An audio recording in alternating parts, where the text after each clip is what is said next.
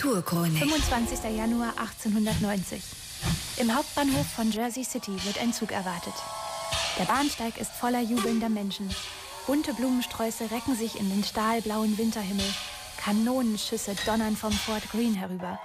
Ganz vorne auf dem Bahnsteig steht der Verleger der Zeitung New York World, Joseph Pulitzer, der seine Reporterin Nellie Bly zurückerwartet.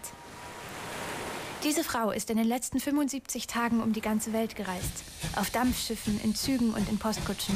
Von New York über London nach Calais, Brindisi, Port Said, Bengyang, Singapur, Hongkong und Yokohama, wieder nach San Francisco und dann quer durch die Vereinigten Staaten zurück an die Ostküste.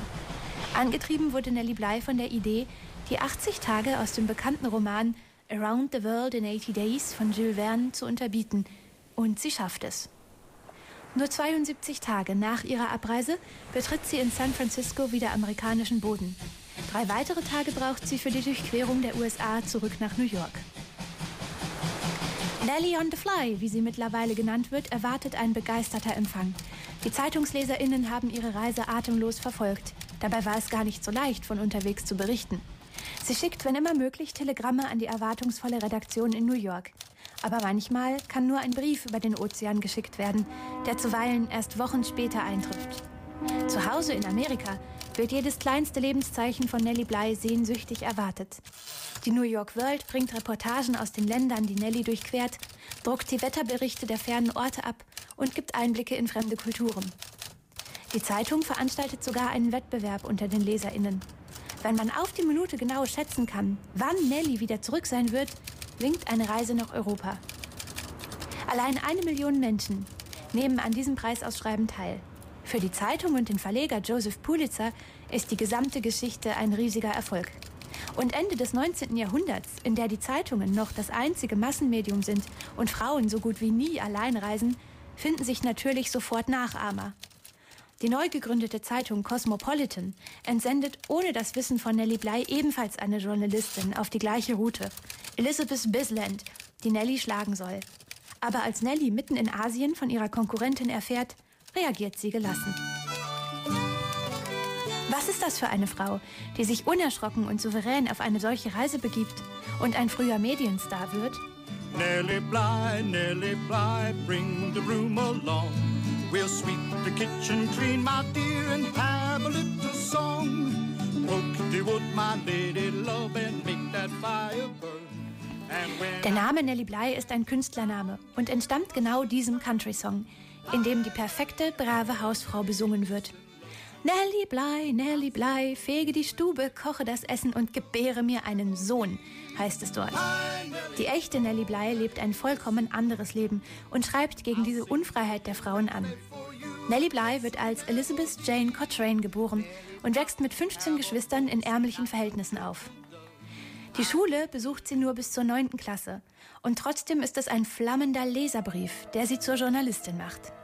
Mit nur 16 Jahren liest sie im Pittsburgh Dispatch einen Artikel mit dem unheilvollen Titel What Girls Are Good For.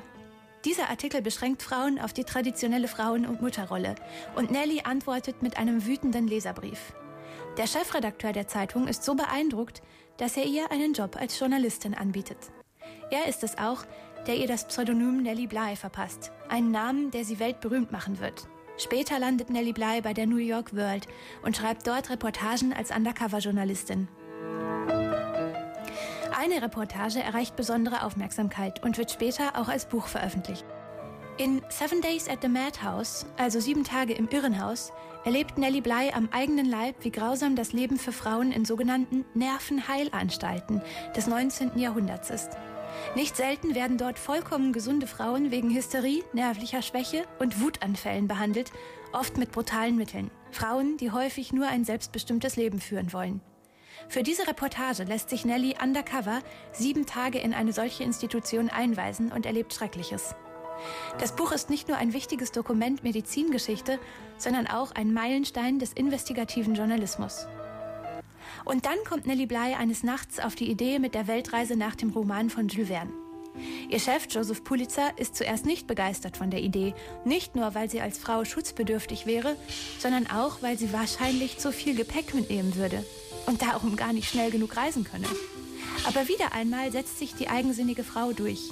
In ihrer Reisereportage heißt es, ich kaufte eine Handtasche mit der Entschlossenheit, mein Gepäck auf ihre Grenzen zu beschränken. Außerdem lässt sie sich ein Kleid und einen Mantel anfertigen. Und außer einem Seidenmieder nimmt sie keine weitere Kleidung auf die Reise mit. Sie reist mit ihrer Handtasche, einem Sonderpass und 200 britischen Pfund, mehr nicht. Die gesamte Ausstattung ist kompakt und minimalistisch. Bei ihrer Rückkehr nach Amerika sitzt allerdings ein kleiner Affe auf ihrer Schulter, den sie unterwegs gekauft hat. Später wird ihre Reise auch in dem Buch Around the World in 72 Days veröffentlicht und ebenfalls ein voller Erfolg.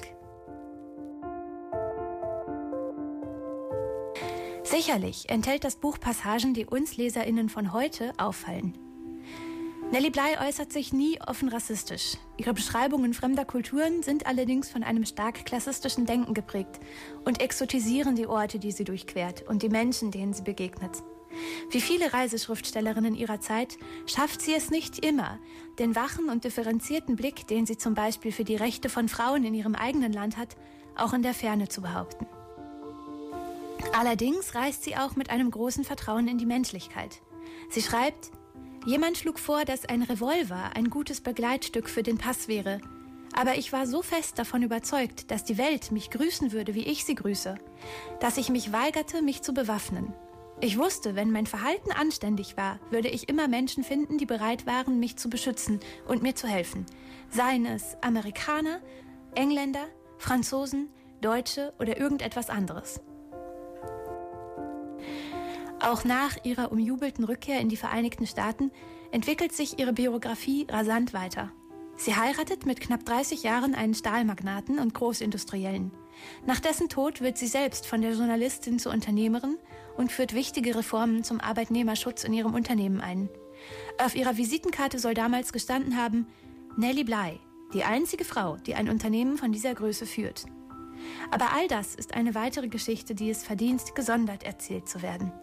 Nellie Bly war ein Tausendsasser und ihrer Zeit weit voraus. Sie war eben tatsächlich Nellie on the fly www.kölncampus.com www